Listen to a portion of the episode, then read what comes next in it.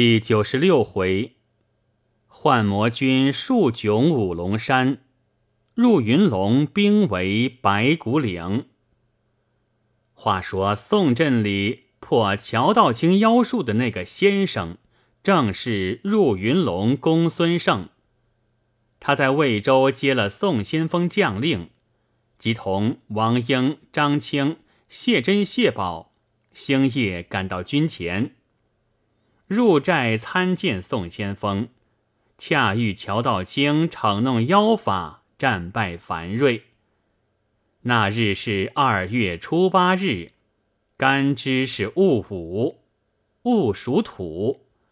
当下，公孙胜就请天干神将克破那人鬼水，扫荡妖氛，现出青天白日。宋江、公孙胜两骑马同到阵前，看见乔道清羞惭满面，领军马往南便走。公孙胜对宋江道：“乔道清法败奔走，若放他进城，便深根故地。兄长急忙传令，叫徐宁、索超领兵五千，从东路抄至南门，绝住去路。”王英、孙新领兵五千，驰往西门截住。如遇乔道清兵败到来，只截他进城的路，不必与他厮杀。宋江依计传令，分拨众将遵令去了。此时午是四排时分，宋江同公孙胜统领林冲、张清。汤龙、李云、扈三娘、顾大嫂七个头领，军马二万赶杀前来。北将雷震等保护乔道清，且战且走。前面又有军马到来，却是孙琦、聂心领兵接应，合兵一处。刚到五龙山寨。听得后面宋兵鸣锣擂鼓，喊杀连天，飞赶上来。孙琦道：“国师入寨驻扎，待孙某等与他决一死战。”乔道清在众将面前夸了口，况且自来行法，不曾遇着对手，今被宋兵追破，十分羞怒。便对孙琦道：“你们且退后，待我上前拒敌。即便勒兵列阵，一马当先。雷震等将簇拥左右。乔道清高叫：‘水洼草寇，焉得这般欺负人？俺再与你决个胜败。’原来乔道清生长精元。”是极西北地面，与山东道路遥远，不知宋江等众兄弟详细。当下，宋镇里把旗左招右展，一起一伏，列成阵势。两阵相对，吹动画角，战鼓齐鸣。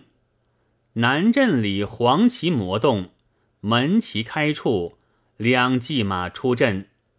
中间马上坐着山东呼保义，及时与宋公明；左手马上坐的是入云龙公孙一清，手中仗剑指着乔道清说道：“你那学术都是外道，不闻正法，快下马归顺。”乔道清仔细看时，正是那破法的先生。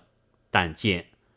星冠攒玉，鹤长履金；九宫衣服灿云霞，六甲风雷藏宝诀；腰系杂色彩丝绦，手杖松纹古定剑；穿一双云缝赤朝靴，骑一匹黄鬃昂首马，八字神眉杏子眼。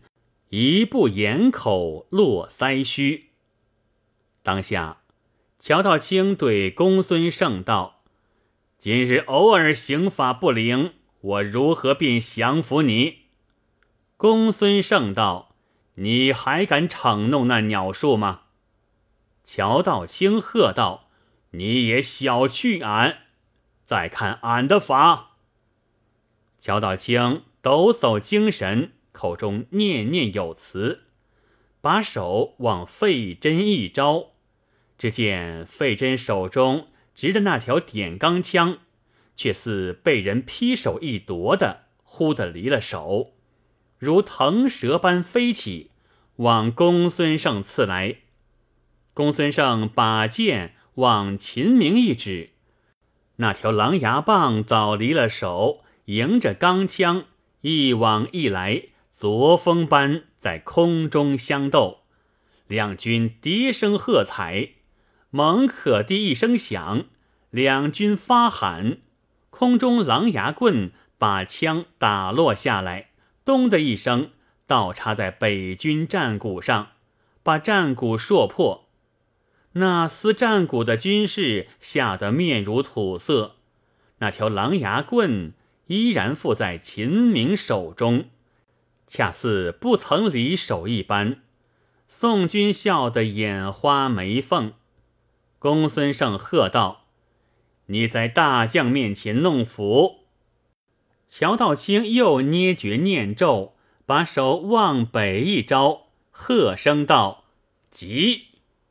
只见北军寨后五龙山凹里，忽的一片黑云飞起，云中现出一条黑龙，张鳞骨裂，飞向前来。公孙胜哈哈大笑，把手也往五龙山一招，只见五龙山凹里。如飞电般撤出一条黄龙，半云半雾迎住黑龙，空中相斗。乔道清又叫：“青龙快来！”只见山顶上才飞出一条青龙，随后又有白龙飞出，赶上前迎住。两军看得目瞪口呆。乔道清仗剑大叫：“赤龙，快出帮助！”须臾，山坳里又腾出一条赤龙，飞舞前来。五条龙向空中乱舞，按着金木水火土五行，互生互克，搅作一团。狂风大起。两阵里捧旗的军士被风卷动，一边颠翻了数十个。公孙胜左手仗剑，右手把竹尾往空一掷，那竹尾在空中打个滚儿，化成鸿雁般一只鸟飞起去。须臾，渐高渐大，扶摇而上，直到九霄空里，化成个大鹏。意若垂天之云，望着那五条龙扑击下来，只听得呱啦啦的响，却似青天里打个霹雳，把那五条龙扑打得鳞散甲飘。原来五龙山有段灵异，山中常有五色云现，龙神托梦居民，因此起建庙宇。中间供个龙王牌位，又按五方塑成青黄赤黑白五条龙，按方向盘旋于柱，都是泥塑金装彩画就的。当下被二人用法遣来相斗，被公孙胜用竹苇化成大鹏，将五条泥龙。搏击的粉碎，往北军头上乱纷纷打将下来。北军发喊，躲避不迭，被那年久干硬的泥块打得脸破颊穿，鲜血迸流。当时打伤二百余人，军中乱窜。乔道清束手无数，不能解救。半空里落下个黄泥龙尾。把乔道清劈头一打，险些将头打破，把个道官打瘪。公孙胜把手一招，大鹏既然不见，竹尾仍归手中。